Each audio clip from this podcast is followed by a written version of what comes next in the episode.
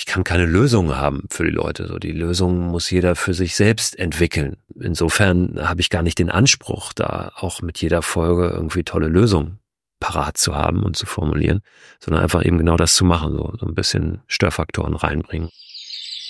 Ich finde es immer schön, wenn so dieses, was wir die ganze Zeit denken, was, was so normal ist, wie das Leben so läuft, wenn das einfach mal hinterfragt wird und mal auf den Kopf gestellt wird. Aber genauso finde ich, es muss auch nicht immer dieses Tiefe ja haben, ne? Also das steckt ganz oft drin.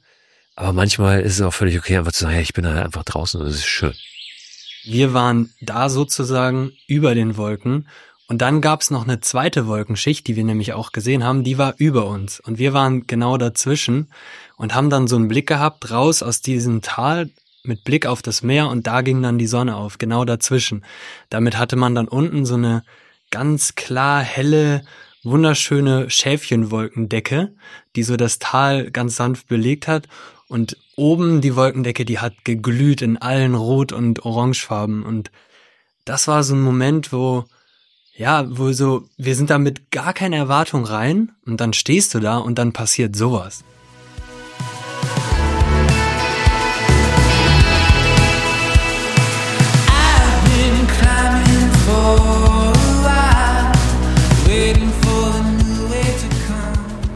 Herzlich willkommen bei Frei Raus, dem Podcast für mehr Freiheit und Abenteuer in unserem Leben. Ich bin Christoph Förster und heute schon einmal richtig schön durchgeschüttelt, weil draußen echt Sturm ist. Das ist nicht nur hier in Hamburg der Fall, sondern auch überregional. Insofern äh, guckt mal ein bisschen nach oben, vor allen Dingen, wenn ihr im Wald unterwegs seid was da möglicherweise auf euch herabfallen könnte. Gerade natürlich beim Übernachten in der freien Natur immer ein wichtiger Punkt, wenn es stürmt, da mal nach oben zu schauen. Wenn ich zum Beispiel meine Hängematte zwischen zwei Bäume spanne, dann gucke ich immer auch, was ist denn da drüber und hängt da vielleicht sogar ein Ast irgendwie so locker im Baum, der da runterfallen könnte. Und wenn wir diese Risiken so abgeklopft haben, dann gilt es zu vertrauen, dass da heute Nacht nichts passiert oder in dem Moment nichts passiert, wenn wir da langlaufen. Ohnehin, da werden wir heute auch nochmal drauf kommen im Verlauf der Folge, dieses Abwägen von Risiken, immer etwas, was uns begleitet, begleiten sollte, glaube ich, wenn wir draußen unterwegs sind. Und immer die Frage, ist das Restrisiko, das so oder so, egal was wir tun, wenn wir vor die Tür gehen, bleibt, ist es klein genug, dass ich mich dafür entscheide, das, was ich vorhabe, tatsächlich auch zu tun. In der heutigen Folge erwartet euch ein schönes Sammelsurium von Outdoor und draußen Inspiration. Von Inspiration zum Reisen, zum Abenteuer erleben. Es wird um ganz besondere Momente in der Natur gehen und ihr werdet einen Einblick bekommen hinter die Kulissen dieses Podcasts. In der vergangenen Folge war ja Gerald hier zu Gast und hat davon erzählt, dass er jetzt nochmal ein Studium beginnt. Und zwar ein Outdoor-Studium in Deutschland und das, obwohl er gar nicht mehr zu den allerjüngsten gehört. Witzigerweise habe ich Jetzt gerade gestern, dieser Podcast erscheint ja am Donnerstag und am Mittwoch hatte ich Besuch in Hamburg von dem Leiter des Studiengangs Outdoor Studies, der mit einigen StudentInnen in Hamburg zu Besuch war und auch bei mir vorbeigekommen ist, hier im Freiraus Podcast Studio. Und ich habe einfach mal die Mikrofone angemacht, während wir uns ausgetauscht haben. Die Studierenden hatten einige Fragen an mich, die möglicherweise auch für euch ganz interessant sind, wo es so ein bisschen darum geht, wie funktioniert es eigentlich alles mit dem Podcast? Was mache ich eigentlich so, wenn ich Podcast mache und auch wenn ich nicht Podcast mache? Und ich hatte noch ein paar Fragen an die Studierenden, nämlich vor allen Dingen dahingehend, was so ihre ganz besonderen ihre intensivsten draußen und Abenteuermomente waren. Dieses Gespräch habe ich euch mal zusammengeschnitten und das könnt ihr heute hören. Wir waren zu siebt in einem relativ kleinen Raum. Es gibt also hier und da mal ein Hintergrundgeräusch und nicht immer ist die Person, die gerade was sagt, direkt am Mikrofon. Aber ich glaube, das ist alles ganz gut zu verstehen und vor allen Dingen habe ich das Gefühl, dass da ganz interessante Gedanken und Impulse drin stecken, auch so ein bisschen generationsübergreifend. Das denke ich, kann ich mittlerweile auch schon sagen, der Mitte 40 ist und die äh, Studierenden dann 18, 19, 20 zum Teil erst sind. Das sind ja Generationsunterschiede. Und es ist schön zu sehen, dass es mit der Natur und den Erlebnissen, die mit der Natur verknüpft sind, den Gedanken, die mit der Natur verknüpft sind, doch einen so großen gemeinsamen Nenner auch gibt.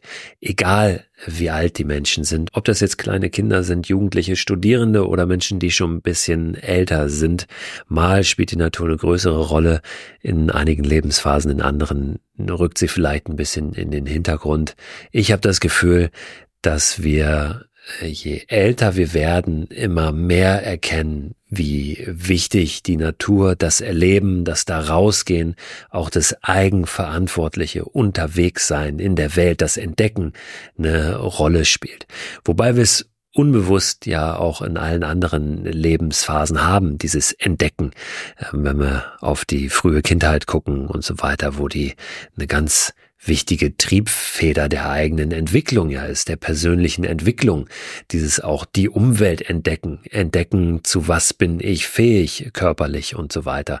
Und vielleicht sollten wir uns manchmal ein bisschen daran erinnern, wie prägend das war und wie wichtig das für unsere Entwicklung war, in der frühen Kindheit zu entdecken und uns dann vielleicht fragen, ähm, warum es heute vielleicht nicht mehr so wichtig scheint oder ein bisschen in den Hintergrund gerückt ist und wie wir es wieder vorkramen und aufladen können. Aber ich will jetzt nicht zu viel vorab verschießen hier von dem Pulver, das drinsteckt in dieser Folge. Wir gehen gleich rein.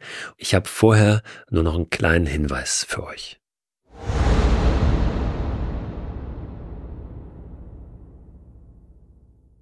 Werbepartner dieser Podcast-Folge ist wieder AG1.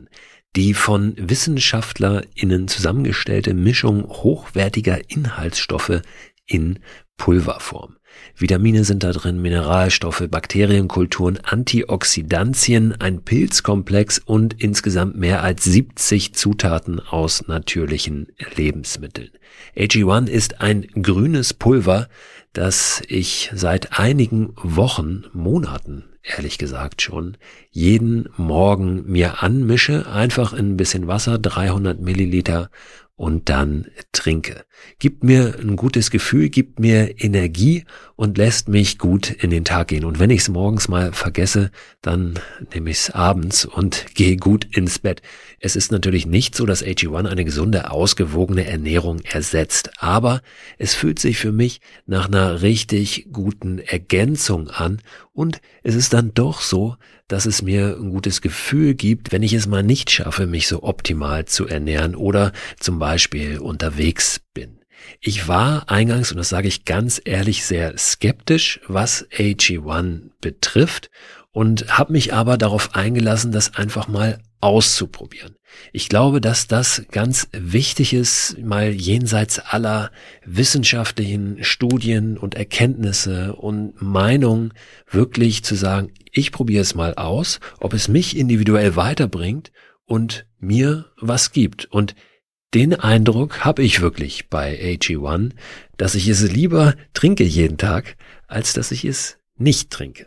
Wenn ihr das auch ausprobieren möchtet, dann findet ihr alle Infos unter drinkag1.com slash frei raus. Und dort bekommt ihr bei eurer Erstbestellung auch einen gratis Jahresvorrat an Vitamin D3 und K2 sowie fünf Travel Packs gratis dazu.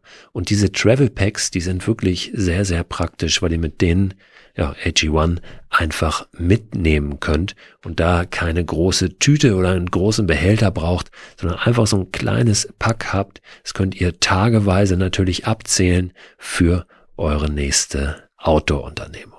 Den Link, den ich gerade genannt habe und weitere Infos zu AG1 findet ihr auch in der Beschreibung dieser Podcast-Folge.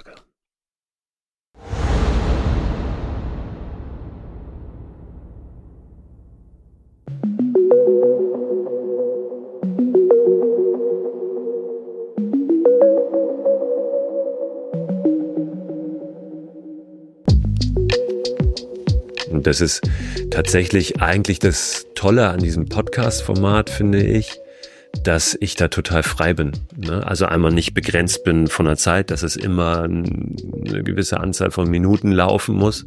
Das hast du ja total im Fernsehen zum Beispiel. Also ich war ja auch ähm, das ein oder andere Mal schon irgendwie in einer Fernsehsendung. Mhm. Und was da immer total anstrengend ist, ist, dass du, du hast nie Zeit gefühlt. Also es muss alles immer total schnell gehen. Ja. Und äh, dir stellt jemand eine Frage und wartet eigentlich gar nicht die Antwort ab, stellt die Frage und guckt dann, sobald er die Frage gestellt hat oder sie schon wieder irgendwie auf Nächste seine Frage. Kärtchen und du hast das Gefühl, du musst zum Ende kommen, eigentlich nicht so lange reden. So. Und das finde ich total unentspannt. Das ist im Podcast halt ganz anders. Und also das ist das eine, dass das zeitlich nicht begrenzt ist, irgendwie nach hinten raus, sondern dass es völlig egal ist, ob ich jetzt eine Stunde 20 mache oder 40 Minuten.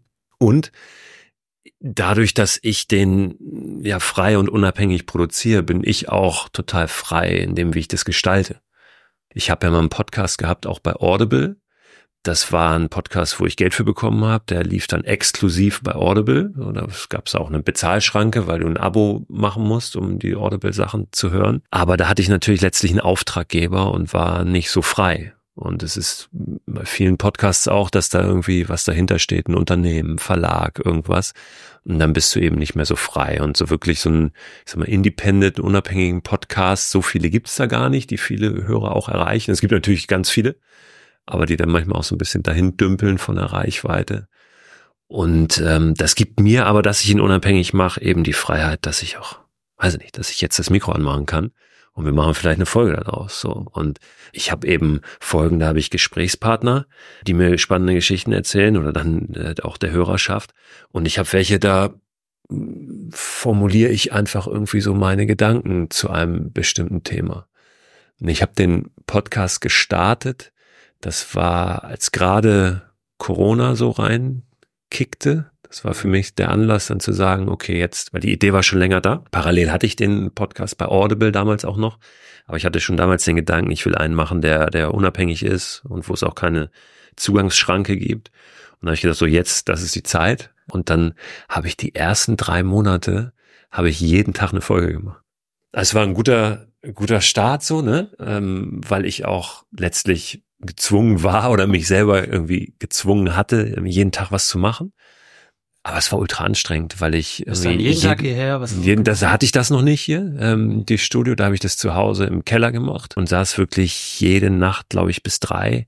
Bin dann irgendwie ins Bett gegangen und das war ja auch diese schräge Zeit, dann Kinder nicht in der Schule und Ja. alles sowieso anders und du wusstest gar nicht, ob die Welt sich überhaupt weiter dreht und Ja. wenn ja, dann wie.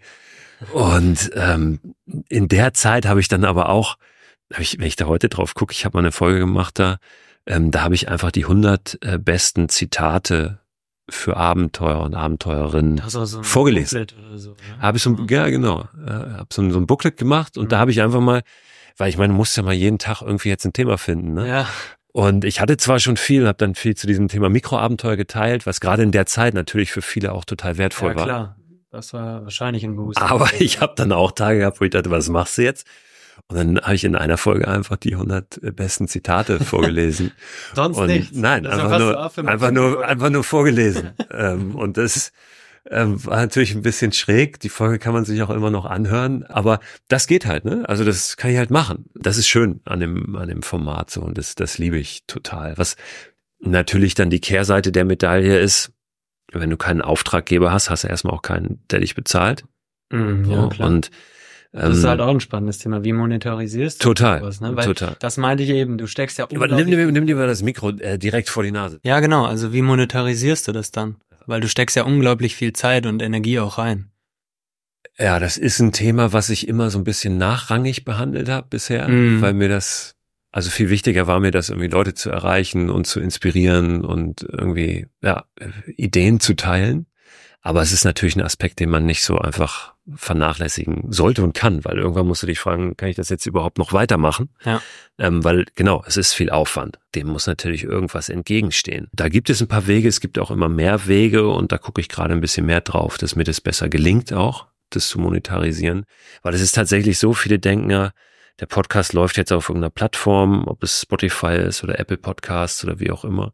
Und man würde dann pro Stream oder so, so wie bei Spotify oder so, das für die Künstler läuft. Aber so ist es. Bei nicht, Musik ist es so. Ja. Also frag mich nicht warum, aber wenn du ein Musikstück machst und es wird abgerufen bei zum Beispiel Spotify, dann kriegst du dafür einen gewissen Betrag. Der ist natürlich verschwindend gering für einen so ein Stream. Das sind irgendwie, weiß ich nicht, Ja. wie 0,000 äh, Cent, aber irgendwann läppert sich das möglicherweise. Für einen Podcast aber einfach nicht.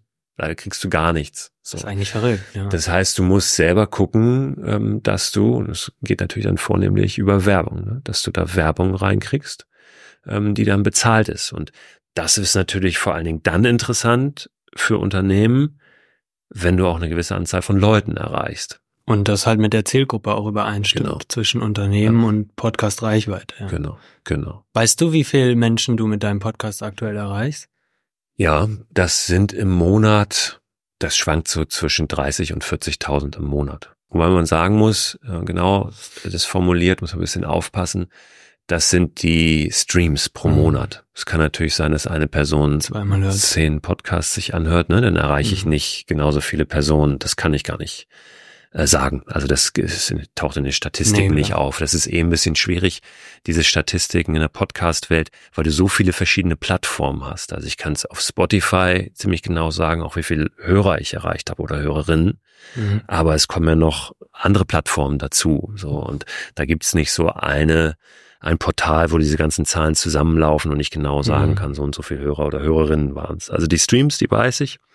Und ähm, die kann man dann theoretisch, also kann ich vermarkten. Und da gibt's immer mehr Möglichkeiten. Es gibt mittlerweile sogar so Agenturen, Media-Agenturen, die im Prinzip Podcasts und Unternehmen zusammenbringen. Mhm. Da meldet sich dann irgendein Unternehmen und sagt, wir wollen diesen Monat 200.000 Leute oder 300.000 oder 500.000 über Podcasts erreichen. Wir haben das und das Produkt und wir wollen in diesen Bereich, in dieses Segment rein. Oder so. Ne? Und dann sagt diese Agentur, ja, da sind die und die und die und die Podcasts und wir stellen sozusagen den Kontakt her und es wird über uns abgerechnet. So. In diese Agenturen kommst du aber auch nur rein oder bist interessant für die, wenn du eine bestimmte Reichweite hast. Weil Ganz sonst klar, ja. lohnt sich das für die auch überhaupt nicht, wenn du da irgendwie tausend Leute im Monat erreichst. Das ist dann Kleinkram für die. Das ist die eine Möglichkeit, das über so Agenturen zu machen. Oder natürlich, du läufst selbst los und haust Unternehmen an. Sonst wollt ihr nicht bei mir Werbung schalten im Podcast.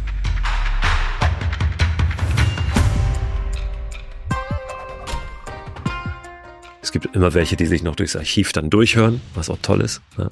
ähm, wo ich immer wieder Leute treffe, die sagen, ich, die dann durchsuchten zum Teil, ne? also so serienmäßig, die dann irgendwie wochenlang Ja, das sich ich. das anhören, bis sie dann, bis sie Ja. dann auf dem Stand sind wieder. Ja. Ich habe damals vor ein paar Jahren im äh, Hochseilgarten gearbeitet, drei Jahre lang, bis ich dann da mit Personalverantwortung und so. Und ganz am Ende kam da ein ähm, Mann dazu, der dann ganz neu da angefangen hat, der war auch so Mitte 40, würde ich sagen, zwei Kinder ähm, und hat so bei uns im Nachbarort ge gelebt oder immer noch. Ja, der ist auch ein, der ist so ein Riesenfan, bei dem könnte ich mir das vorstellen, dass der äh, da alles schon durchgesuchtet hat und so, ja. Ja, schöne Grüße. Der fühlt sich da auf jeden Fall immer sehr verbunden zu Ja. dir und was du so machst. Und das ist echt spannend, weil der halt auch immer wieder hingeht und sich versucht, diese kleinen Auszeiten aus dem Alltag zu nehmen. Ne? Trotz oder mit Kindern, dann ist er irgendwie mal mit seiner Tochter quer durch Holland gefahren, bis nach Amsterdam hoch oder nach Belgien an die Küste. Weiß nicht mehr ganz genau, was es war. Ja, und hat jetzt total umgeschult. Also er war vorher so BWLer klassisch und äh, im kaufmännischen Bereich unterwegs und hat jetzt nochmal Erlebnispädagogen gemacht und so und jetzt eine ganz neue Richtung eben mit dem Hochseilgarten. Ich habe ihn dann da immer so ein bisschen unterstützt. Aber ist schon spannend, ja. Ja, deswegen ist der, der Untertitel des Podcasts auch Abenteuer fürs Leben, ähm, Mhm. was so ein bisschen nicht, also natürlich auch doppeldeutig ist. Ne? Einmal diese, wenn du denkst, oh, das war das Abenteuer meines Lebens, aber eben auch so, was ist denn eigentlich das Leben? Ne? Das Leben äh, ist hauptsächlich halt das, was jetzt gerade hier so passiert und nicht der Urlaub äh, oder die große Auszeit, das Sabbatical, Mhm. sondern das ist ja eigentlich das, das Leben und wie kriegen wir das ja, ähm, anders gestaltet, ein bisschen irgendwie mehr aufgeladen noch mit Erlebnissen und so weiter. Das ist mir total wichtig. Und das war immer was, was ja, mich so ein bisschen beschäftigt hat, sagen wir es mal so, wenn ich auf irgendwelchen Vorträgen war oder was ich Kinofilme mir angeguckt habe, wo es um große Abenteuer geht Hm. und das total faszinierend ist natürlich auf der einen Seite, sich das anzugucken. Ja. Ja, sich da so hinzuträumen und, und vielleicht im Anschluss selbst zu träumen von irgendwelchen Sachen, aber so insgeheim wussten doch die meisten, ja. mache ich wahrscheinlich ja. nicht. So, es ist ein bisschen so zu groß. Ja. So und da wollte ich eigentlich ansetzen und sagen, ja, was was machst du denn oder was was mache ich denn? Dafür Inspiration zu geben, also nicht nur so zum Träumen anzuregen, sondern eher zum Machen anzuregen und da ja ähm, lag die Mikroabenteuer-Idee dann irgendwie auf der Hand, die ja auch nichts völlig Neues ist. Ne? Also es ist ja keine Neuerfindung, das kann man schon immer machen. Ja, ich glaube, das hast du ja in manchen Vorträgen auch gesagt. Das ja, ist vielleicht nur ein Begriff, um was zu beschreiben, was ja, das schon ist mir wichtig, das, das immer wieder zu sagen. Ne? Ja. Es ist, ich verstehe auch, wenn dann Leute kommen und sagen, naja, das muss jetzt Mikroabenteuer heißen. Früher haben wir auch das und das gemacht und ich sage dann oft, ja, wie lange ist denn das her, dass du denn mal draußen geschlafen hast? Ja. Naja, früher halt. Ne? Ich so, ja, aber darum geht's eigentlich. Aber das ist das Gute, das ist mit so vielen Dingen. Also ich glaube, auch gerade in, ähm, sagen wir mal, der Persönlichkeitsentwicklung, Achtsamkeit und so, da ist oft, ja, das weiß ich. Aber die Frage ist halt, lebst du das auch oder weißt du das nur? Weil das macht den Unterschied. Ja, so, ne? ja und ich glaube, der, also der Podcast ist ein ganz guter Reminder, ähm, weil wenn du ihn regelmäßig hörst, dann hast du es einmal in der Woche mm. im Ohr. Es sind ja nicht immer die gleichen Themen und ich versuche auch nicht da mit dem Zeigefinger immer zu sagen, Leute, denkt dran, Leute, denkt dran, sondern ja. es geht einfach um Inspiration, um ja. Ideen, um Geschichten, um auch die Erfahrung von anderen, wie die das so machen. Und was auch an dem Podcast wirklich schön ist, also generell an dem Format Podcast, vielleicht an dem nochmal insbesondere, ja. ist so dieser, ja, diese, dieser persönliche Bezug auch, ne? Ähm, manchmal ist mir das selbst gar nicht so bewusst, weil ich ja hier sitze und in ein Mikrofon spreche. Aber wenn ich dann immer auch mal mit Leuten spreche, die den Podcast hören, was das bei dem bewegt, ähm, ne? dann teilweise denke ich, da fragen die mich Sachen oder erzählen mir Sachen, wo ich denke, wann habe ich das denn erzählt? Also ähm, die wissen dann Sachen auch, äh, wie Details, wo ich mich manchmal erschreck. Äh, ja, du sprichst das so ein, aber ja, bei wie, denen trifft das eben genau irgendeinen wunden Punkt und ja, ja, bringt genau. dann starke und die Emotionen. sind dann, dann wirklich da dabei und, und nehmen das als Inspiration und fühlen ja. sich natürlich auch, und das geht mir auch so, wenn ich Podcasts höre, in irgendeiner Form fast persönlich verbunden. Ne? Denken mhm. dann, naja, du hast, du hast den Typen einmal die Woche irgendwie für eine Stunde im Ohr. Mhm. Der begleitet dich ja auch ein Stück weit, so durch, durch dein Leben und mit den ja. Themen und Fragen, die du hast. Und ähm, du hast dann das Gefühl, dass du ihn eigentlich kennst oder so eine persönliche Verbindung da ist, obwohl du ihn noch nie gesehen hast. Ne? Ja. Und, ähm, das finde ich ganz schön. Gibt es da uns noch andere Aspekte, wo du sagen würdest, da, du hast jetzt über 250 Folgen, du hast dann 2020 angefangen, wo sich dein Leben verändert mhm. hat durch den Podcast? Oder was das dir besonders Also für hat? mich ist das natürlich auch, ähm, sind es ganz viele inspirierende Begegnungen und Gespräche, ne? Das ist ja ein Segen auch, also was ich da für, für tolle Menschen kennenlernen darf, mich austauschen darf, verschiedene äh, Blickweisen auch bekommen darf auf, auf die Themen, die ja nicht nur jetzt, ich sag mal, die Outdoor-Welt betreffen, sondern auch so diese, eben diese menschliche Ebene, persönliche Ebene. Was macht das mit den Menschen? Das ist mir immer ganz wichtig. Also nicht mhm. nur jetzt das Funktionelle oder das Technische da draußen oder wie überlebe ich, sondern was macht es eigentlich alles mit mir, da draußen unterwegs zu sein? Und so auf der Ebene habe ich ganz viel wertvolle Impulse auch selbst bekommen. Und es ist für mich auch immer wieder natürlich ein, also dadurch, dass ich gerne mit, mich mit solchen Menschen unterhalte und die auch in meinem Podcast haben möchte, muss ich natürlich auch immer gucken und recherchieren und mich Klar, umtun ja. und umhören und so weiter. Und allein das ist natürlich auch Teil meines Alltags so. Und das ist toll. Ja. Das ist ja nicht so ein Stehenbleiben oder im, im eigenen Saft auch ist und wo es auch, es ist auch schön, sich nicht immer nur um mich selbst dreht. Das ist auch ein bisschen eine Gefahr, finde ich, wenn du so, ich bin ja so eine One-Man-Show, ich bin ja selbstständig und ich bin, ja, verdiene mein Geld mit dem, was ich mache. Und dann ist auch oft so die Gefahr, gerade wenn man in Richtung Social Media guckt und so weiter, ja, dass es sich dann irgendwann noch nur um einen selbst dreht. Und ähm, das tut es eben bei mir, glaube ich, nicht, weil ich eben ja diese andere Perspektive habe und nicht nur das erzähle, was ich mache. Das äh, scheint natürlich immer wieder auch durch. Und das ist vielleicht für die Gespräche auch ganz gut, dass ich nicht jemand bin, der nur ein Journalist ist, der irgendwie am Tisch sitzt, sondern weil ich eben auch diese, diese Erfahrung von draußen habe und da viel mit reingeben kann in so ein Gespräch. Aber es dreht sich halt nicht um mich, mhm. ähm, sondern sondern eben immer auch um die Geschichten von anderen. Das ist schön, ja. Und das ist auf jeden Fall was, wie der Podcast auch mein Leben so mit bestimmt und gestaltet. Ist es manchmal auch so ein Druck, ähm, wieder eine gute Folge irgendwie rauszubringen oder ein gutes Thema zu finden oder vielleicht auch neue Leute, inspirierende Leute wieder einzuladen? Ja, es ist gar nicht so einfach manchmal auch, Leute zu finden. Es gibt viele Menschen mit spannenden Geschichten, aber wie findest du die? Und die wenigsten schreiben ja ein Buch darüber oder so. Das ist natürlich, sag mal, so ein klassischer Weg und, und für mich auch ein einfacher, in Anführungszeichen, zu gucken, okay, was kommen da für neue Bücher auf den Markt? Und ähm, dann haben die Menschen, die das Buch geschrieben haben oder die dahinter stecken, Verlag und so weiter, natürlich auch ein Interesse daran, ähm, dass davon erzählt wird. Und dann ist es ja immer relativ einfach. Aber ähm, eben die Geschichten von Menschen, die kein Buch geschrieben haben oder keinen Film gemacht haben oder so, die zu finden, ist nicht so einfach. Da bin ich immer dankbar für, für Tipps und Hinweise. So, da kommen auch einige. Ähm, aber natürlich ist es schon manchmal so ein bisschen auch ein Druck. Und dafür wiederum ist es ganz gut, dass ich mir selber das erlaube zu sagen, habe ich jetzt halt keinen Gesprächspartner. Dann mache ich halt eine Folge, in der ich selber irgendwie was erzähle. Und ich habe auch schon so Momente gehabt, immer wieder. Also gerade auch an dieser Anfangszeit, wo ich äh, jeden Tag eine Folge gemacht habe. da saß ich da irgendwie und es gibt ja immer so einen Erscheinungstag. Also jetzt ist es Donnerstag und Donnerstagmorgen um drei geht immer die Folge online, die neue. Da muss ich nicht auf den Knopf drücken, Gott sei Dank, sondern das passiert automatisch. Damals konntest du Manchmal sitze ich aber tatsächlich auch so lange. Also man weiß immer, äh, wenn es nach drei ist, also wenn es vielleicht erst vier ist, dann habe ich auf Weil dann ähm, habe ich ein bisschen länger gesessen. Bist du so eine Nachteule? Ach, äh, nicht mehr so eigentlich. Aber manchmal ist es notwendig. Ah. Und dann, dann, ja, musst du halt, ziehst du halt durch. Aber es passiert auch, dass ich, und auch, dann denkst du, oh, jetzt komm, jetzt schläfst du eine Stunde und dann machst du weiter, weil dann sitzt du da und das kennt man vom Schreiben oder vom Lesen und irgendwann merkst du, ich, ich, ich, ich schlafe eigentlich schon. Was machst du hier gerade? Und da musst du auch aufpassen beim Podcast, da hast du irgendwie was gemacht. Ja. Das weißt du gar nicht mehr, was du in den letzten zwei Minuten im Halbschlaf noch gemacht hast.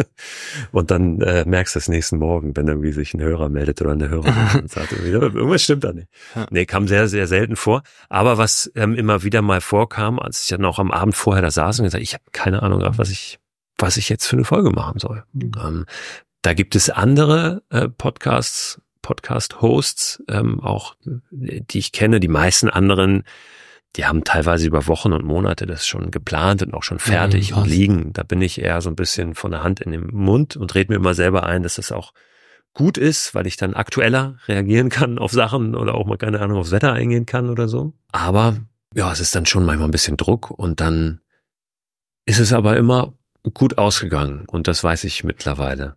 ähm, dann habe ich irgendeine Idee, irgendein Thema und manchmal sitze ich dann da, hab das aufgenommen, lade das hoch und denk, also, ob das irgendjemand interessiert, was du dir jetzt gerade hier erzählt hast, ähm, und hat das überhaupt irgendeinen roten Faden oder nicht? Und aber genauso oft sind das dann Folgen, wo sich Leute melden und sagen, boah, das war total gut. Und dann denke ich, okay, krass. Ja, ausgerechnet, man ausgerechnet was ist. erreicht oder was ja. hören wollen. Also ja. Und gerade die Folgen, wo wo es so ein bisschen um so ein ja, persönliches Philosophieren und Formulieren von Gedanken ist, äh, geht, das das gefällt dann vielen ganz gut. Ich glaube sowieso, es muss ja auch nicht immer alles eine fertige Meinung sein, sondern ich mache das auch ganz oft bewusst, dass ich dann quasi während hier das Mikro an ist, einfach mir Gedanken zu was mache und das formuliere und am Ende vielleicht auch gar nicht so zu einem Ergebnis gekommen bin. Hm. Aber vielleicht bei anderen dann wieder was anstoße, wo die sich weitere Gedanken machen und deren eigene Lösung dann finden. Weil das ist was, ich habe irgendwann nach meiner Ausbildung zum Journalisten. Also ich habe hab mal Sport studiert an der Sporthochschule in Köln und dann mit Schwerpunkt Publizistik. Hm, und dann war ich im Anschluss noch auf der Journalistenschule und habe dann ja als Redakteur ähm, länger auch gearbeitet und dann irgendwann eine Ausbildung gemacht zum systemischen Coach, um dann so ein bisschen mehr auch in die Richtung zu gehen, tatsächlich Persönlichkeitsentwicklung. Also was macht dieses ganze Sport, mhm. Bewegung, draußen sein, Natur mit unserer Persönlichkeit? So, das fand ich spannend. Und der Ansatz vom systemischen Coaching ist, ich sag mal jetzt, im Gegensatz zu so einer so einer klassischen Beratung. Also es gibt ein Buch, das das eigentlich ganz gut formuliert. Das heißt Beratung ohne Ratschlag. Das ist eigentlich das, was systemisches Coaching ist. Mhm. Also du, du begleitest jemanden in einem Prozess, in einem persönlichen, stellst Fragen, aber du hast nicht die Antworten. Also du bringst was in Bewegung, stellst im besten Fall Fragen, die diese Person sich bis dato noch nicht so gestellt hat. Und ähm, was ich äh, da so mitgenommen habe aus diesem ähm, systemischen Coaching, ist eben tatsächlich, dass ich habe halt, ich kann keine Lösung haben für die Leute. So die Lösung muss jeder für sich selbst entwickeln. Aber ich kann vielleicht dazu beitragen, so ein bisschen so Stör, Störfaktoren reinzugeben, in deren eine Gedankenwelt, in deren System im Prinzip, ne, von außen so ein bisschen dran zu rütteln, aber das System muss aus sich heraus eine Lösung finden. Ha. Und ähm, insofern habe ich gar nicht den Anspruch, da auch mit jeder Folge irgendwie tolle Lösungen parat zu haben und zu formulieren, sondern einfach eben genau das zu machen, so, so ein bisschen Störfaktoren reinbringen und dann, wie gesagt, muss jeder ähm, für sich selbst schauen, weil es geht ja schon los bei, bei der Frage, was ist ein Abenteuer? Da kann ich ja nicht sagen, was ein Abenteuer ist für jemanden. Also es gibt so Kriterien, glaube ich, die ein Abenteuer ausmachen. Zum Beispiel, dass man ein Stück weit eine Ungewissheit akzeptiert, dass man äh, diese gewohnten Pfade bisschen verlässt, ne? auch im bildlichen Sinn und, und aus der Komfortzone rauskommt. Aber wo so eine Komfortzone dann aufhört, hey, für jemanden kann ich ja nicht sagen. Ich weiß das für mich, aber es kann für euch ganz anders sein. Und deswegen kann ich auch nicht sagen, was ist ein Abenteuer und wie sollst du das machen, aber ich kann sagen, wie funktioniert es bei mir. Ich kann zeigen in einem Gespräch, wie ja. kriegen andere das hin, eben so ein paar Gedanken reingeben. Ah, du hast ja in einer der beiden ersten Folgen in dem Jahr eine Studie angesprochen über Reisende oder so. Gibt's da Reisetrends du, für das Jahr, genau. Weil wir jetzt über das Thema gesprochen haben, Druck eine neue Folge zu produzieren und so. Hast du da eine Routine? Also du hast gesagt, du nimmst auch schon mal Neuveröffentlichungen, schaust, welche Personen haben da neue Bücher geschrieben in der Richtung, was interessant sein kann, aber Studien sind ja auch sehr interessant. Hast du da irgendwie so eine Routine, wo du dir Studien durchliest oder wie kommst du an so eine Studie? In dem Fall, glaube ich, einfach gegoogelt. Was war das Thema Reisen oder Abenteuer und dann über die News-Suche mhm, bei ja, Google noch mit einem Stichwort Studie oder so. Ja. Das mache ich hin und wieder mal, aber auch jetzt nicht eine Routine, dass es immer dienstags um neun ist. Mhm. Und ansonsten ist es natürlich das ist ein interessanter Punkt, gerade weil ihr ja auch aus diesem wissenschaftlichen Hintergrund dann, dann den habt und daher. Ja, der Manu kommt da schon mal häufiger mit. genau. Ähm, wie, ja. ja, wie, wie kriegt man das hin, ne? Also diese, diese Schnittstelle mehr zu haben. Redaktionen haben dann vielleicht nochmal, also so klassische Redaktionen, wenn man an Zeitschriften denkt oder so, die gucken da vielleicht nochmal eher drauf ja. oder man ist ja. in irgendeinem Verteiler dann drin oder so. Aber das ist schon auch was, was mir aufgefallen ist, insbesondere auch als ich bei euch war da in Treuchtling, wo so geballt so viel Know-how da war, da finde ich es dann manchmal schade, wie wenig oder wie unzureichend dieses Know-how, was da ist, dann den Weg findet, irgendwie über die Kanäle. Ähm, Medien sind ja du mal irgendwie einfach dafür die richtigen Kanäle oder gute Kanäle zu den Menschen. So, ne? ja, also ja. wie kommt das dahin? Hm. Ähm, und, und, wie kann man das auch aufbereiten und so, dass man es versteht? Ja, und das nicht nur so graue Theorie ist, sondern praktisch anwendbar. Ne? Okay, was heißt das jetzt? Ja. Weil wenn jemand da draußen eine Studie liest und wenn die noch so toll ist, so ein Abstract, hm. ich habe jetzt ganz viele ähm, solcher Studien gelesen für ein Buch, was ich gerade geschrieben habe, was Ende Februar erscheint, wo es viel darum geht, warum ist das Draußensein so gut für uns? Es gibt ja unfassbar viele Studien dazu. Aber ganz oft habe ich da auch gesessen und gedacht, ey, check, check ich jetzt gerade nicht. Muss ich nochmal lesen und nochmal lesen und nochmal lesen, weil das natürlich irgendwie eine andere Sprache ist. Dann ist es oft Englisch und ja, also ja. der, der, diese Hürde da überhaupt dahin zu kommen, ne, die ist oft sehr groß. Ich denke mir das so oft auf so Konferenzen, dann so ja. tolle Ideen und so viel Inspiration im Raum und kaum bist du dann irgendwie ein paar paar Meter weg und aus dieser Welt raus sozusagen und im Alltag, dann verpufft so vieles. Und so vieles ähm, verliert sich in irgendwelchen wissenschaftlichen Zeitschriften, was dann nie irgendwie nach außen kommt. Deswegen finde ich das auch super wichtig, was, was mhm. ihr da gerade angesprochen habt. Gleichzeitig habe ich dann, dann auch wieder den Vorteil, dass ich im wissenschaftlichen Kontext dann auch wieder das ein oder andere Interview führen darf. Da musste ich gerade nämlich auch so ein bisschen dran denken. Und wir haben das ja auch ähm, in unserer Vorlesung ein bisschen thematisiert, so mit äh, qualitativer Forschung und Experteninterviews. Da musste ich jetzt gerade auch so ein bisschen dran denken, weil wir haben das, ähm, also ich habe auch ein Interview geführt sozusagen in der Runde und wir haben uns alle danach eigentlich irgendwie echt äh, gesagt, wir fühlen uns irgendwie besser danach oder es hat uns allen irgendwie was gegeben, äh, dieses Gespräch. Also das war so eine Frage, die ich jetzt auch an dich hatte, ob das, das bei dir manchmal auch so ist. Und und meine Lieblingsfrage aus dieser Befragung, wo es eben auch um dieses Thema ja rausgehen, Outdoor, ähm, ja auch was macht es mit einem äh, geht, wo wir auch so ein bisschen gefragt haben, wie ist man so mit der Kindheit da in Berührung gekommen, machen das auch ein bisschen international, weil ich da auch der Meinung bin, da passiert viel zu wenig noch bei uns gerade in dem Alter. Aber meine Lieblingsfrage war eigentlich die so nach dem nach so einem ganz besonderen Outdoor-Erlebnis irgendwie keine Ahnung, wo alles funktioniert hat, wo die der Regenbogen da war oder so. Und da habe ich jedes Mal Gänsehaut einfach auch schon bekommen, nur vom, vom Zuhören. Vielleicht können wir nachher noch mal eine Runde auch machen, vielleicht schaffen wir das auch, aber hast du das Gerne. auch manchmal dann, dass du da so voll mit dabei bist und denkst, wow, cool. Ich habe jetzt gerade im zurückliegenden Jahr einige Interviews gehabt, wo ich echt gedacht habe, so, wow, die haben mir auch echt nochmal richtig mhm. so was, was bewirkt einfach. Ähm, das hast du nicht immer, ähm, aber immer wieder dann schon auch mal. Ähm, manchmal sind es so Momente, manchmal sind es auch, ja, auch so einfach andere, andere Blickweisen. Ich finde es immer schön, wenn so dieses, was wir die ganze Zeit denken, was, was so normal ist, wie das Leben so läuft, wenn das einfach mal irgendwie hinter, hinterfragt wird mal auf den Kopf gestellt wird, so, ne? Ähm, das finde ich eigentlich immer super. Ähm, aber genauso finde ich, es muss auch nicht immer dieses, dieses, dieses Tiefe ja haben, ne? Also das steckt ganz oft drin, aber manchmal ist es auch völlig okay, einfach zu sagen, ja, ich bin halt einfach draußen und es ist schön. So, mhm. ich muss jetzt nicht drüber nachdenken, noch was das alles mit mir macht. Das kann man natürlich auch über überdrehen, so oder es ist oder es ist nicht immer da, nicht immer präsent. So. Und das das finde ich eben auch wichtig und hoffe ich, dass ich dem auch immer mal wieder Raum gebe. Was glaubst du, warum die Menschen nicht von sich aus diese Abenteuer suchen, obwohl es ja, glaube ich, wenn alle ruhig in sich hineinhorchen, sagt ja eine Stimme, hey, komm mal raus aus deinem Trott, so brech mal aus, geh mal raus. Also ich glaube, das würden viele unterschreiben, dass sie diesen Gedanken haben. Warum handeln wir nicht so?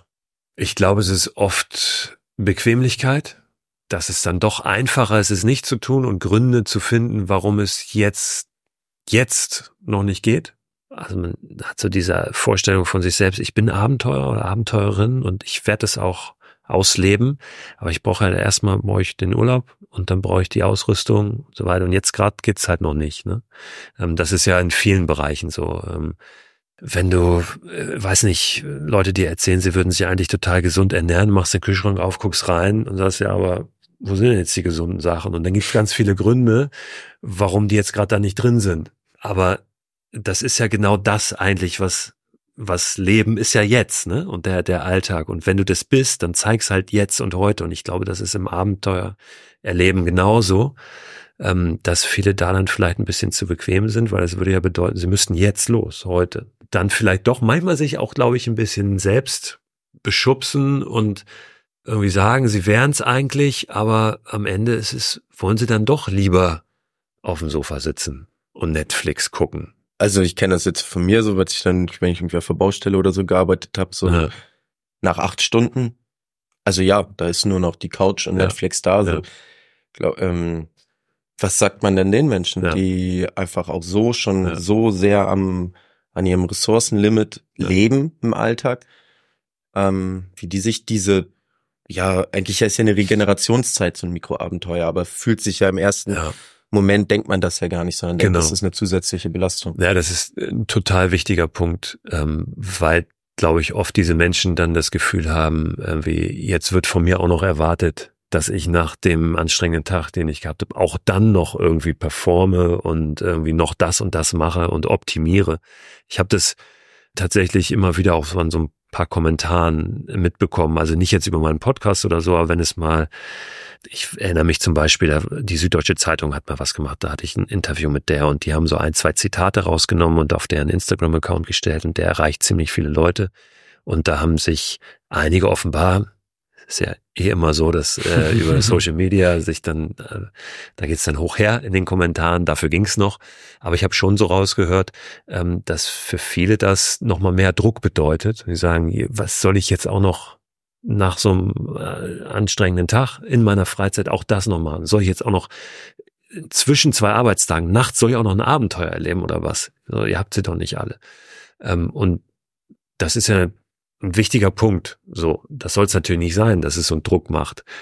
Da wieder kann ich nur von meiner Erfahrung sprechen und was du eben auch schon angedeutet hast, ist irgendwie zu verstehen, dass das ja eine Art von Regeneration auch ist, auf einer ganz anderen Art und Weise. Dass es eine Möglichkeit auch oft ist, den Kopf so ein bisschen auszuschalten ne? und nicht ähm, in Gedanken die ganze Zeit auch den Alltag durchzuspielen, sondern vielleicht, wenn du wirklich eine Herausforderung auch angehst, musst du ja da sein, um diese Herausforderung zu bestehen, weil sonst, also wenn die Herausforderung groß genug ist, so dass du all deine Sinne brauchst und voll da sein musst, dann, dann kannst du ja nichts, an nichts anderes mehr denken. Deswegen freue ich mich zum Beispiel äh, so, dass meine Kinder zweimal in der Woche beim Fußballtraining sind, auf dem Fußballplatz stehen, wo die an nichts anderes denken, wo die kein Handy anhaben, sondern wo die, wo es nur darum geht, dass dieser Ball ans Tor geht. So und wenn du dich mit was anderem gedanklich beschäftigst, dann kommst du nicht zu diesem Ziel. Ja, aber das ist jetzt ähm, natürlich viel Ausholen äh, rund um so diese Frage, wie schafft man das, das klar zu machen, das zu verdeutlichen, ohne mit dem Zeigefinger zu kommen ne, ähm, oder mit Druck zu kommen, zu sagen, das kann Entspannung sein. Wichtig ist manchmal auch im ersten Schritt, sich vielleicht selbst in den Hintern zu treten und zu disziplinieren ja. und die Leute vielleicht auch auf den Pott zu setzen und zu sagen, pass auf, wenn du meinst, du, du bist Abenteurer, Abenteurerin oder du wärst gerne mehr draußen, dann mach's halt auch mal. Und dann aber bewusst draußen sein. Ich glaube, das ist auch wichtig. Und versuchen da reinzufühlen, was macht das denn mit mir und tut mir das gerade gut oder nicht oder warum mache ich es? Also nicht das nur machen, weil es jemand anders von mir erwartet ja, oder weil ich damit irgendwie ein Ziel verfolgen will, wie es mit dem Joggen zum Beispiel oft ist. Ne? Ich kenne so viele Leute, die sagen, ich hasse Joggen, aber ich gehe halt joggen. So, weil sie glauben, sie nehmen ja. dann ab, weil es ja. jeder macht und so weiter. Ne? Ja. Also nicht das als Mittel zum Zweck zu sehen, sondern zu gucken, okay, wenn du da draußen joggen gehst, gibt's da irgendwas, was daran cool ist. Also, und wenn es das Zwitschern der Vögel ist, wenn es irgendwie das Gefühl ist, danach, oder wenn es das Gefühl ist, wie so diese, diese Luft in die Lungen kommt und so. Also wirklich auf so, ne, achtsam auf Details zu achten, was ist daran gut? Ich glaube, mhm. das ähm, kann dann ein Schlüssel sein, weil, weil dann merken wir vielleicht, oh, das will ich wieder dann fangen wir vielleicht an, Prioritäten zu verschieben und zu sagen, jetzt setze ich das mal eine Priorität höher als nochmal auf dem Sofa sitzen oder vielleicht auch als ähm, am Wochenende zu Hause die Bude aufzuräumen oder so jetzt, ne? weil ich weiß, dass es mir gut tut aus den und den Gründen. Ja. Aber, Aber, es ist, schwer. es ist schon ein heraus, also ganz einfach ein herausforderndes Commitment zu sagen, ich nehme mir die Zeit, ich nehme mir den Raum Total. dafür, ja. weil ja, ich glaube gar nicht, man, ja, es ist halt schon so, dass man gar nicht Zeit für alles hat, was ja. möglich wäre. Nee. Und ich kenne zumindestens von mir selber, dass ich dann auch genau an diesem, also ich weiß, was alles möglich wäre, das kann ich mir so mhm. intellektuell vorstellen.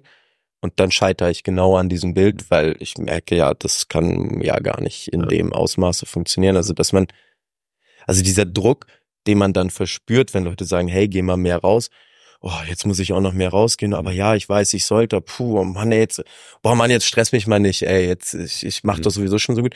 Aber ich glaube, dieser Druck ist ja schon auch ein, ja, der ist real. Also ich Total, glaube, es lohnt ja, ja gar nicht, diesen Druck wegzureden, ja. weil das, das ist ja ein Druck, den man, mit dem man dann umgehen ja. muss und wo man gucken muss, wie, wie schaffe ich Platz für diesen Druck. Also ich glaube, dass das ist eben mit diesem Druck, der auch auf anderen Ebenen da ist, total wichtig, zu gucken, was will ich selber und, mhm. und nicht, was erwarten die anderen von mir. Das ist auch leicht gesagt, das weiß ich.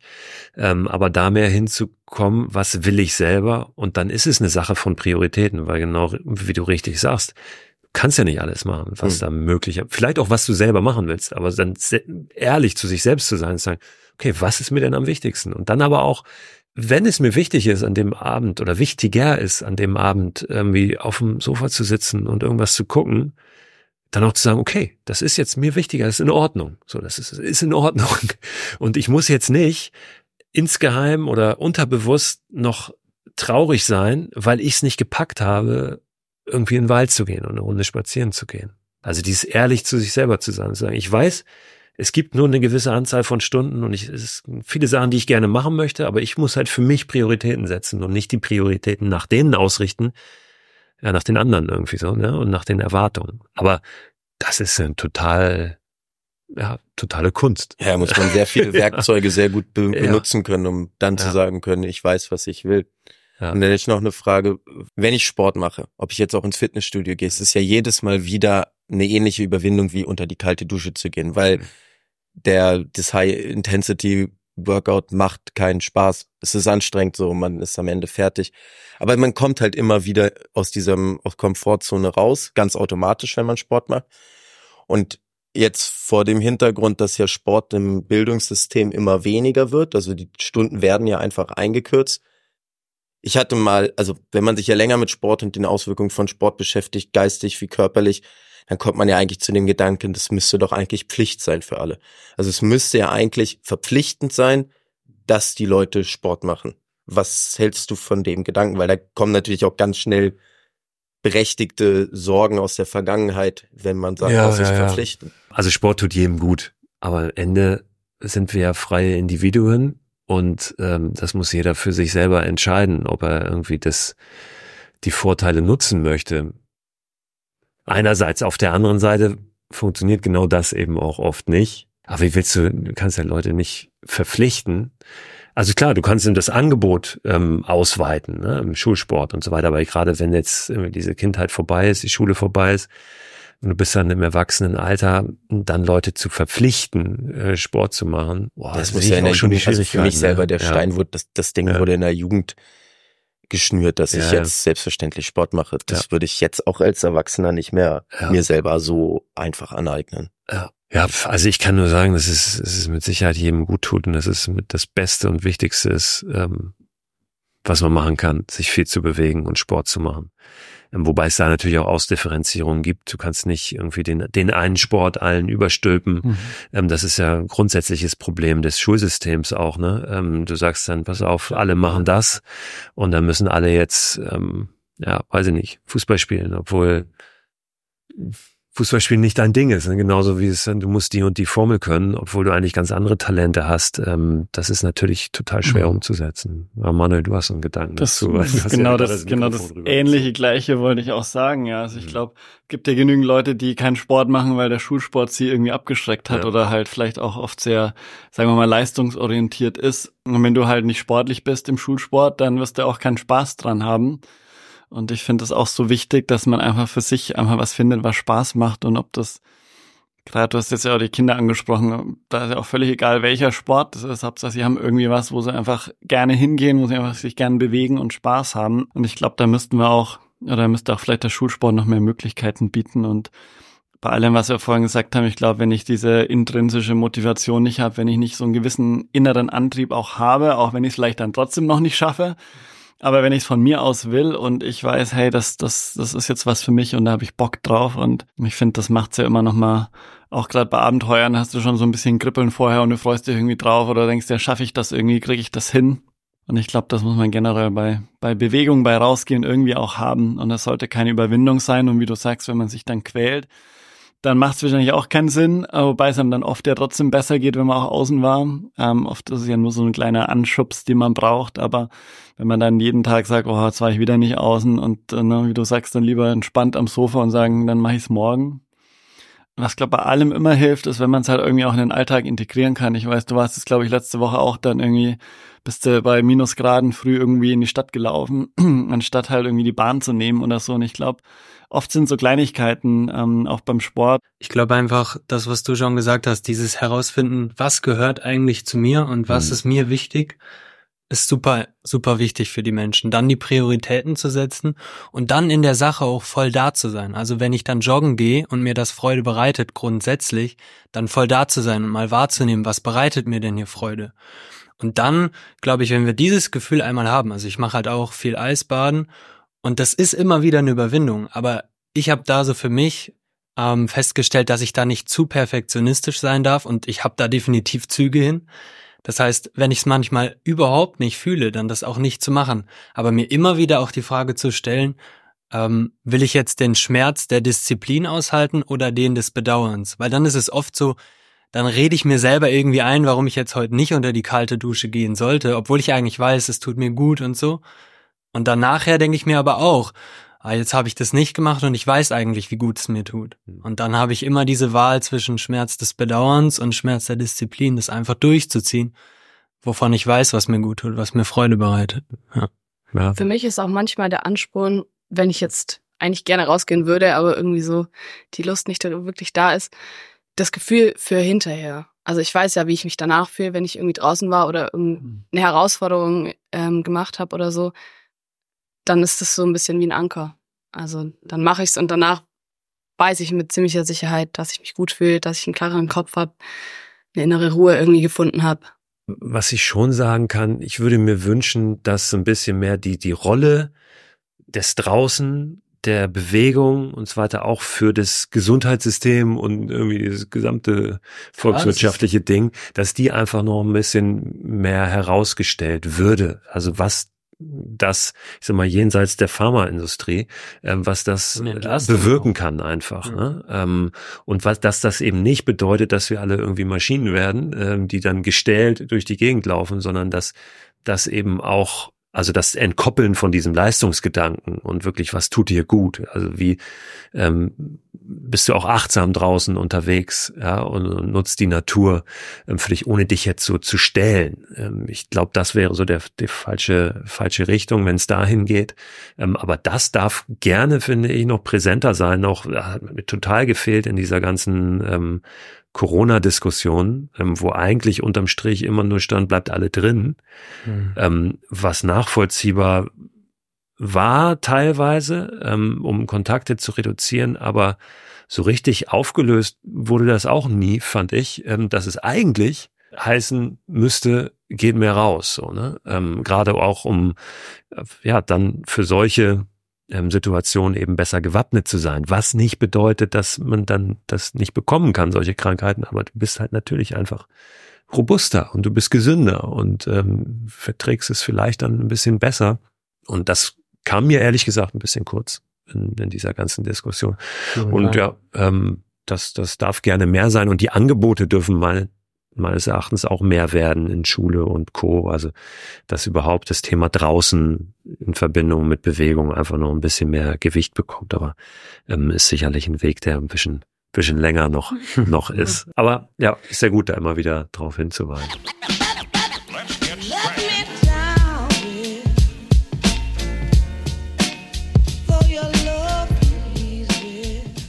Intensivstes Abenteuererlebnis oder einer, ein Moment, der dir einfach aus welchen Gründen auch immer besonders in Erinnerung ist? Es gibt einige Momente aus der Zeit, wo ich in Neuseeland war.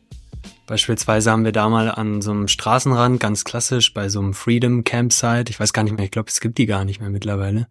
Da haben wir übernachtet und sind dann am nächsten Morgen ganz früh los, um den Sonnenaufgang zu sehen, sind aber aufgewacht aus unserem Bus raus und haben so nach oben geguckt und es war komplett bewölkt und wir haben gedacht, ja gut, es gibt jetzt eigentlich nichts, aber irgendwie 500 Meter durch den Wald war so ein Aussichtspunkt. Und an dem waren wir an dem Abend schon vorher gewesen.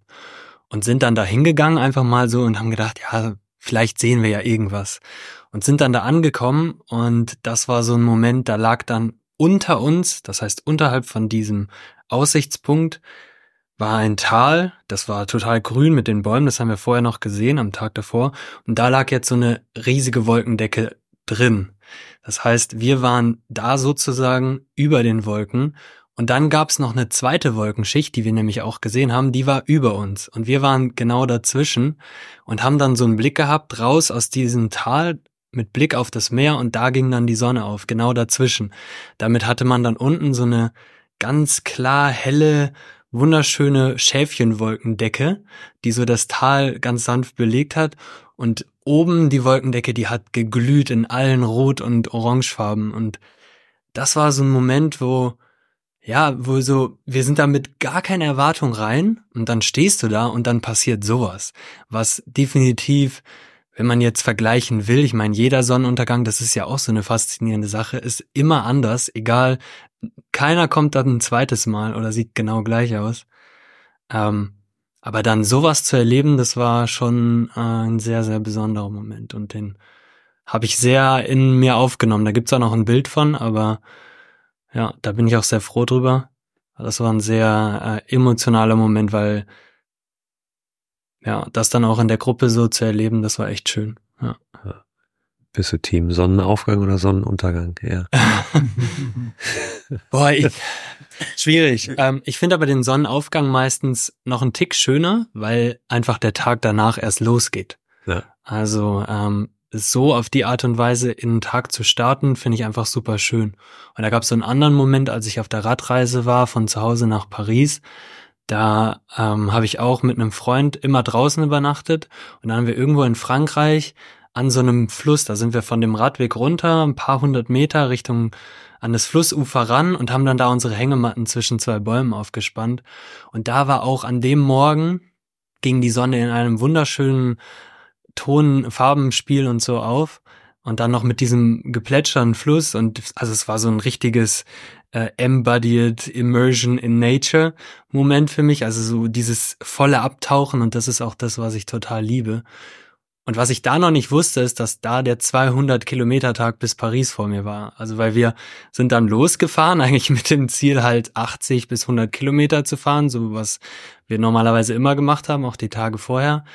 Ähm, und haben dann aber irgendwann im Laufe dieses Tages entschieden, nee, wir fahren jetzt heute durch. Bis zum nächsten Tag, morgens um acht, da waren wir dann am Eiffelturm. Und dann ist quasi diese Reise an dem letzten Tag zwischen Sonnenaufgang und Sonnenaufgang nächster Tag dann beendet gewesen, weil wo wir wieder am Paris-Eiffelturm waren, da ging die Sonne dann wieder auf, auch in einem ähnlichen wunderschönen Spektakel und das war auf jeden Fall so ein zweiter Moment, der äh, dann kleiner war, das war vielleicht so eher in diesem Mikroabenteuer-Sinne, ja, so ganz unterschiedlich. Einmal ganz weit weg, über 18.000 Kilometer in Neuseeland und ja, nicht um die Ecke, aber in näherer Umgebung, ja. In einem ganz anderen Aber Setting. die gleiche Sonne auf jeden Fall. Mhm.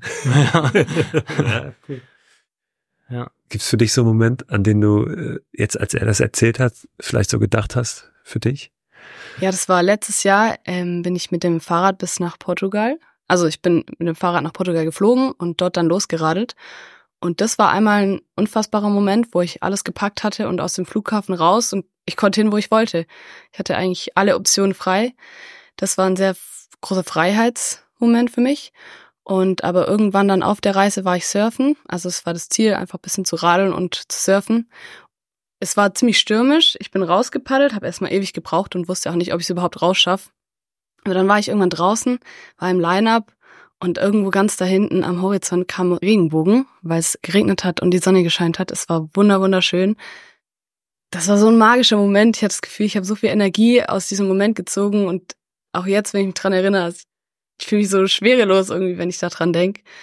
Das war ein richtig, richtig schöner Moment. Ah, schön. Schön. Aber auch das mit dem, dieses Gefühl, ich kann jetzt eigentlich überall hinfahren, weil ich habe alles dabei, was ich brauche, das kenne ich ja. auch total gut. Also selbst hier, wenn ich dann zu einem Mikroabenteuer aufbreche und ich fahre mit meinem Fahrrad, habe irgendwie alles gepackt, fahre dann zum Bahnhof und denk so, ja, kannst, also entweder ist egal in welchen Zug du, du kannst in jeden Zug steigen, mal gucken, wo du dann hinfährst ja. oder äh, fährst halt einfach mit dem Fahrrad los oder auch auf dieser Deutschlandreise dieses Gefühl, ey, ich habe alles dabei, was ich jetzt brauche. Also jetzt kann ich dahin und dahin und dahin, es ist total gut. Auch kein Ende ja. im Kopf zu haben, also ja. nicht zu wissen, ich muss dann und dann an dem Ziel sein oder da wieder zurückfahren oder fliegen, sondern einfach, mhm. ist egal, wann ich wo bin. Ja. Ja, und das, äh, glaube ich, erhöht auch die Chance, dass solche Momente wie die mit dem Regenbogen dann kommen, weil man einfach nicht so durchhetzt. Ja, es entschleunigt total. Ja, ja. ja, danke. Nun zu dir aber. Ich würde da jetzt gar nicht so ein allzu spezielles Erlebnis rausnehmen, sondern es ist eigentlich dieses, jedes Mal, wenn man dann doch mal wieder im Wald ist und draußen ist, denkt man sich, ah krass, da fährt jetzt gerade schon einiges um so viele, also fährt so weit runter, wie es so jetzt in meinem Alltag gar nicht möglich ist. Also ich wohne in Berlin so, da ist einfach der Grundpegel halt einfach so hoch und ich, also auch wirklich die fünf Minuten zur Bahn laufen. So, und dann, also Thema jetzt schnell laufen, so ich bin ein ziemlicher Schlenderer, äh, gehe damit auch den Leuten gehörig auf den Geist manchmal. Aber ich sag immer so, na ja, gut, aber ich will ja auch gar nicht ankommen, ich will ja was sehen. Also, äh, und dieses vielleicht noch mal mehr Mikro, Mikro, Mikro-Abenteuer, sondern so ein Mikroskop-Abenteuer oder sowas. Nano. Nano-Abenteuer ja. ist halt wirklich einfach nur der Stock, das Blatt, so, das hört sich jetzt so ein bisschen pathetisch an, aber wenn man, ja, und das ist eigentlich so, egal wo man ist, sind es halt, das ist dieses, dieses Grundgefühl, was so ganz besonders ist. Also klar, wenn ich jetzt irgendwo bouldern bin im Wald so und das halt dann im Wald richtig ruhig und so und dann sitzt man da und merkt so, okay, krass, wusste gar nicht, dass ich so runterfahren kann. Ja, das sind dann eigentlich so die Momente, wo ich merke, das hat einen, ja, heilsam, auf jeden Fall stockt es die Ressourcen wieder auf oder macht mich oder lässt mich leichter mit dem Stress oder was heißt Stress? All dem, was so ist, ja. weil die Welt so ist, wie sie ist, auf jeden ähm, Fall, ja. auf einen ja. prasselt, ja. ja. Und wenn du in den Wald gehst, was machst du da? Also gehst du ganz bewusst ziellos in den Wald oder bemerkst du die Stöcker und die Details dann? Also, also ich, ich, ich sag jetzt mal, während, während du was anderes machst. Also ich bin viel klettern halt mhm. und ähm, das Schöne beim Klettern oder gerade beim Bouldern ist, dass man zu 90 Prozent chillen muss, weil man kann sich ja gar nicht die ganze Zeit anstrengen. So, man strengt sich 50 Sekunden an und dann darfst du wieder 10, 15 Minuten rumliegen.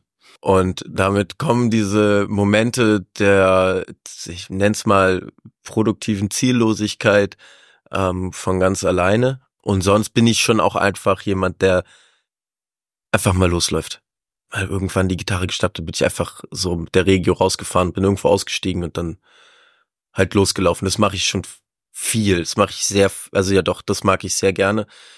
Hab aber auch gemerkt, dass diese Grundeinstellung, die ich auch noch, als ich ein bisschen jünger war, sehr viel hatte, dass ich meinte, nee, ich will mich gar nicht für den Weg entscheiden, weil dann mache ich ja ganz viele Türen zu. Und das ist eine sehr, es zieht sich durch vieles bei mir durch, dass ich einfach sage, ja, nee, ich entscheide mich jetzt nicht dafür, ich gehe einfach mal da lang, wo es jetzt gerade schön ist. Ändert sich gerade ein bisschen. Äh, ich merke gerade, dass das andere auch sehr schön ist. Also zu sagen, okay, ich will aber dahin und deswegen will ich das und das machen. So, also und hab trotzdem noch mal einen Blick rechts und links. Ja, aber das, das eine schließt das andere ja nicht komplett aus. Genau, genau. Ja. Aber das muss ich mir gar nicht. Mh, hm, also es passiert von ganz alleine, dass ich einfach rumschlender und gar nicht weiß, was will ich jetzt hier eigentlich? Ich will einfach nur fließen lassen, so durchlaufen lassen, äh, so oder wenn ich jetzt was schreiben will oder sowas oder und ich bin halt viel zum Schreiben. Ich gehe zum Schreiben in die Natur und in den Wald so und dann setze ich mich irgendwo hin und dann schreibe ich und dann brauche ich halt auch einen Ort, wo ich sag dann immer, das bin gar nicht ich, der schreibt, sondern das schreibt halt die Welt. Keine Ahnung, was mhm. da schreibt. So ist nur meine Hand bringt es auf Papier, aber so und das da dafür gehe ich auch viel in, in die Natur und merke auch, dass mir da die Natur sehr viel gibt und sei es die Parkbank in Berlin. Hm. Da muss man halt mal sein Blickfeld ein bisschen einschränken und ja, ist halt wirklich so. Dann musst, darfst du halt nicht den Mülleimer sehen, dann darfst du halt nur den Baum sehen und ja. nur den See sehen. Auf den, auf den Hüpfball. Auf den Hot Seat. ja. ja, der ist geil. Ja, wir haben, ich habe hier tatsächlich diese Gymnastikbälle vor allen Dingen deshalb, also einerseits sind sie natürlich toll für den Rücken und so, ne? Ähm, aber sie sind leise und sie, wir merken das, ähm, dein Stuhl, ne, der quietscht durch ganz gerne mal zwischendrin. Ist auch kein Drama, aber ähm, die machen halt kein Geräusch und man kann sich trotzdem ein bisschen bewegen da drauf und ähm, du hörst es nicht wäre jetzt für äh, Videoaufnahmen schlecht, weil wenn dann immer also ja. auf und ab, weil das, das sieht man jetzt nicht, man hört es auch nicht, dass ich gerade auf und ab wippe. Ins Mikro schafft es das Auf und Abwippen nicht. So, du weißt, was jetzt kommt. Du hast viel Zeit gehabt, jetzt nachzudenken, und ich stelle jetzt eine ganz andere Frage. Nein. nee, hast du so einen Moment, an den du gerne denkst, wenn du, wenn du an draußen und Abenteuer und Reisen vielleicht denkst oder Outdoor? Ich glaube, zwei Momente. Einmal, ich habe äh, drei Jahre als Segellehrerin gearbeitet mhm. und vor allem Katamarane. Und am Gardasee gibt's ja immer mal wieder viel Wind. Und wir hatten quasi, das war, das nennt man Joyride. Und da war ich quasi dann als Lehrerin diejenige, die das Boot gesteuert hat. Und ich hatte halt zwei Anfänger dabei, die noch nie auf einem Boot saßen. Und mein Chef hat mir die halt nachmittags um zwei gegeben, wo normalerweise halt der stärkste Wind ist. Und auf einmal kam halt der Wind dann aus einer anderen Richtung und am Gardasee kann man relativ genau sagen, wenn der Wind jetzt aus der Richtung kommt, ist es quasi guter oder Sturmwind oder halt auch nicht. Und der kam halt genau aus dieser Richtung, wo man genau weiß, jetzt hast du irgendwie 20 Minuten Zeit, um wieder zurückzukommen, weil sonst ist halt mhm. richtig Sturm da und dann kannst du halt, also du hast halt kaum Möglichkeiten, irgendwo anzulaufen, weil am Gardasee hast du ja diese steilen Ufer, wo du halt auch nicht überall mal schnell wieder rankommst. Und wir waren halt relativ weit draußen und dann kam halt dieser Sturm. Und ich war tatsächlich auch noch, glaube, ich war gerade 18 geworden und ich hatte eigentlich, ich habe halt null drüber nachgedacht, was jetzt eigentlich so passieren könnte. Ich war mir sicher, dass ich das Boot unter Kontrolle habe. Und selbst wenn wir kentern, ich weiß, was man machen muss, aber die halt nicht. Und du weißt ja auch nicht, wie dann Menschen in der anderen Situation reagieren. Und im Endeffekt war das dann eigentlich, also wenn ich so jetzt drüber nachdenke, war es eigentlich krass, weil wir sind halt gekentert und wir waren dann auch längere Zeit gekentert, weil es einfach keinen Sinn gemacht hätte, das Boot wieder aufzustellen, weil einfach die nächste Böe gekommen wäre und wir halt wieder gekentert wären. Und ich kann mich tatsächlich gar nicht mehr so krass an diesen Moment erinnern. Ich weiß nur danach, dass wir halt irgendwie super froh waren, wieder an Land zu sein, weil dann irgendwann nach 20 Minuten ist mein Kollege mit dem Motorboot gekommen und hat gemeint, ja, sorry, dass wir uns, also dass er euch jetzt da draußen so lange warten lassen hat, aber er hätte halt gar nicht rausfahren können, weil Sonst wäre er halt vielleicht mit dem Motorboot gekentert und ich so, ja, cool, danke. Aber im Endeffekt war es halt voll die coole Erfahrung, weil die mir halt voll vertraut haben, dass das alles funktioniert und das waren, es war ein älteres Ehepaar, die waren, also nicht älter, die waren vielleicht so Anfang 50 oder so, aber halt gar keine Ahnung von Natur und Wassersport und die haben halt einfach einem jungen Mädel krass vertraut und haben danach tatsächlich auch einfach ihren Schein noch bei mir gemacht, weil sie halt einfach gesagt haben, sie wollen es auf jeden Fall lernen und einfach selber quasi diese Verbindung mit der Natur und dem Wasser spüren. Weil ich mir in dem Moment eigentlich voll safe war, dass nichts passieren kann, obwohl es halt im Endeffekt, wenn man drüber nachdenkt, voll die gefährliche Situation war. Hm. Hast du in dem Moment ähm, einfach entspannt und gesagt, ich warte jetzt hier, bis sich irgendwie die Situation ändert oder bis uns jemand abholt? Oder war das aus so ein Rattern und Überlegen, was ist jetzt das Beste, was du tun kannst? Irgendwie was machen? Tatsächlich hatten wir Glück, weil wir relativ weit weg von den Ufern waren. Das heißt, da kann nichts, also wenn du gekentert bist und alle am Boot bleiben und sich auch wirklich festhalten, kann nichts passieren. Weil. Und es war vermutlich nicht im tiefen Winter. Nee, genau, es ja. war im Sommer und wir hatten auch eher alle Schwimmwesten und Neoprenanzüge an. Das ist, solange halt wirklich alle auf diesem Boot bleiben, passiert nicht viel und das war mir bewusst. Und dementsprechend habe ich eigentlich nur abgewartet. das ist, weil es kann halt, also es kann schon was passieren, aber jetzt nichts krasses, ja. weil alle wussten, was sie zu tun haben im Endeffekt und dann. Ja, ist ja eigentlich auch dann ein schönes Learning, irgendwie was, was du mitnehmen kannst, so, ne? Dieses immer, was ist das Schlimmste, was jetzt hier passieren kann? Ja, genau. Und die Frage kann man sich ja oft stellen, weil man sich ja. oft so Gedanken macht, oh, mache ich das dies und das? Was ist eigentlich das Schlimmste, was passieren kann? Ja, eigentlich eigentlich nix. Und es ja. kann schief gehen und dann ist aber auch okay. Dann kommt jemand und holt mich ab. Ja, genau. Wir hatten nämlich auch einen Instructor bei uns quasi. Es war so unser Head Instructor und der war super entspannt immer und hat gesagt, ja, mach dir keinen Stress, passiert schon nichts, weil ich bin immer, wenn zu viel Wind war, zu ihm gegangen, kann ich jetzt die Stunde überhaupt halten oder nicht? Und er so, ja, mach halt. Es kann ja nichts passieren. Du weißt ja, was du machen musst. Und eigentlich muss man sich das viel öfter wieder so in den Kopf rufen, weil einfach, mhm. wenn du weißt, was du tust, dann wird schon gut gehen. Ja, ähm, auch nicht immer. also es ist ja immer, letztlich ist es immer, und ich glaube, das ist dann wichtig, so ein Abwägen ne, von, ja. von Risiken und wirklich sich die Frage zu stellen, was kann denn im schlimmsten Fall passieren? Die Antwort kann natürlich auch sein, okay, ich bin tot. Ja? ja. Ähm, und dann sollte man Vorkehrungen treffen, ähm, die irgendwie das äh, nicht dazu führen. Aber oft ist die Antwort, glaube ich, ja, okay, eigentlich kein Grund, jetzt das nicht zu tun, was ich gerade machen möchte. Ne? Ja, danke auf jeden Fall. Da haben wir, haben wir noch eine, hm. eine Stimme, eine ja. Geschichte. Ich bin bei den Pfadfindern und ähm, wir haben eine Reise nach Rumänien gemacht, in die Karpaten. Und da gab es halt so einen Moment, wo wir so eine, eine Art ähm, eine Piste hochgelaufen sind. Ähm, das war jetzt im Sommer, deswegen war da jetzt kein Schnee oder so, aber es war halt mega anstrengend. Also wir waren wir Pfadfinder haben halt auch so schweres Gepäck, also wir haben jetzt kein ultraleichtes Zelt oder genau, also wir haben dann so eine Quote und das ist halt so schwere Plan und dann teilt man sich das auf und auch das ganze andere Gepäck ist jetzt nicht so leicht, deswegen war es halt super anstrengend und und da waren wir halt in dieser Gruppe unterwegs und dann mussten wir da halt hoch und ich weiß noch, also ich und eine andere, wir sind halt ein bisschen kleiner gewesen als die anderen und die waren eher weiter hinten und zwar halt, dachten halt uns nur so, schaffen wir das oder schaffen wir das nicht? Und es war halt mega, mega anstrengend. Und als wir es dann halt oben geschafft haben, das war halt so ein Moment, wo wir dachten einfach so, krass, wir hatten halt die Aussicht einfach über diese, über die Landschaft und das war halt mit der Sonne und so mega schön. Und es war halt auch so, was dann ausgeschüttet worden ist, halt vorher so, schaffen wir das, es ist so anstrengend, eigentlich wollen wir nicht weiterlaufen zu, wir haben es geschafft und diese Glücksmomente einfach. Und die waren halt auch einfach so motiviert dann. Wir haben dann auf so einer Karte geguckt und gesehen, okay, es war eine schwarze Skipiste, die wir da hochgelaufen sind. Und auf einmal hatten wir so viel Energie. Also das ist mir halt so im Gedächtnis halt geblieben.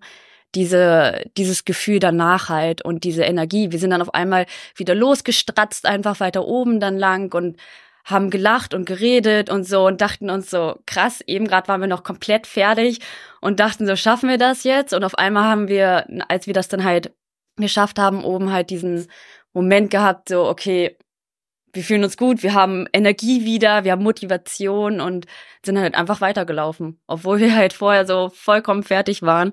Und genau, das ist so ein Moment gewesen, wo ich dachte okay, das fand ich halt irgendwie interessant, was da halt irgendwie auch ausgeschüttet worden ist so im Körper oder einfach dieses, man war halt einfach super dankbar und das war halt so ein ganz besonderer Moment.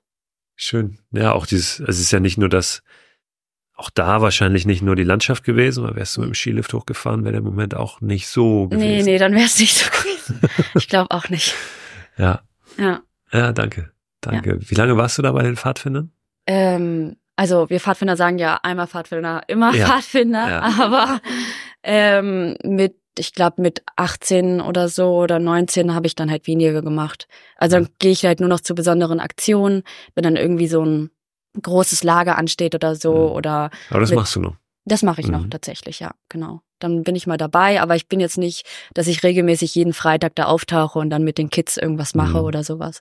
Das hat dann tatsächlich doch äh, ja, muss man dann doch irgendwie an, da gibt's dann andere Sachen, Studium oder technisch, wo es dann halt einfach nicht mehr ganz so gut gepasst hat, ne? Genau. Ja, ja es gibt ja immer so Phasen, aber sicherlich ja, was, genau. was, was dich geprägt hat sehr, ne?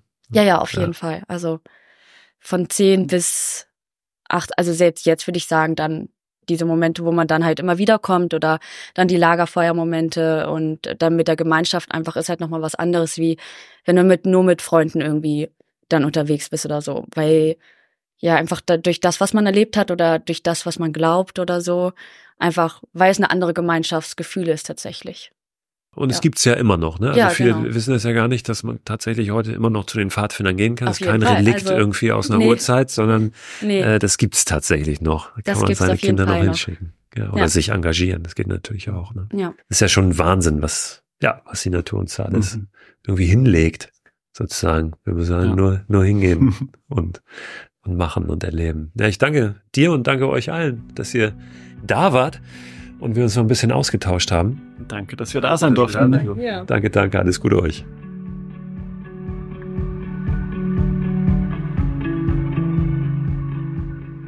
Ja, danke an euch fürs Zuhören. Ich wünsche euch auch viele, viele unvergessliche, intensive Draußenmomente. Vielleicht mögt ihr auch mal überlegen, welches denn die wären, die euch einfallen würden, wenn ich euch diese Frage stellen würde. Was war so der intensivste, der erinnerungswürdigste Moment oder welche Momente waren das, wenn es nicht nur einer ist, aber vielleicht mal so zwei, drei in Erinnerung zu rufen und sich da nochmal rein zu versetzen. Das ist immer ganz schön, in dieser Erinnerung zu schwelgen, aber es kann natürlich auch ein Impuls sein, um für sich selbst mal wieder zu schauen, wie kreiere ich vielleicht weitere solcher Momente? Was kann ich nehmen von diesen Momenten? Welche kleinen Aspekte, welche Kriterien kann ich da vielleicht rausziehen, um daraus wieder den Boden zu bereiten für neue Momente, für welche, die wir vielleicht schon in naher Zukunft erleben und von denen wir dann in einigen Jahren erzählen, die wir sozusagen aufnehmen in unsere ganz besondere, intensivste Momente-Reihe. Am Sonntag, das wissen diejenigen, die diesen Podcast schon länger hören und auch den Newsletter abonniert haben, der diesen Podcast begleitet, gibt's Post. Da erscheint nämlich der neue Newsletter, den versende ich da immer sonntags mit weiterführenden Links und Infos zu den Themen aus der jeweiligen Podcast-Folge und Empfehlungen, Hinweisen, Tipps darüber hinaus, Dinge, über die ich sonst so stolpere. Den Newsletter könnt ihr abonnieren unter christoförster.com slash frei raus. Unter diesem Link findet ihr auch eine Telefonnummer, über die ihr mir Nachrichten schreiben könnt per WhatsApp. Ob das Ideen sind für Gesprächspartner, Themen, ob das Kritik ist, ob das Lob ist, ob das eigene Erfahrungen sind, ob das Fotos sind, die ihr mir schicken wollt.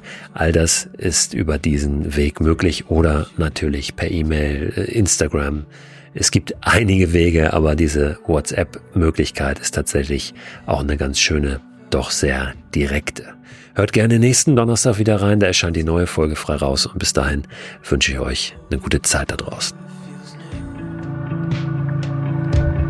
I've been gummed up and without a say.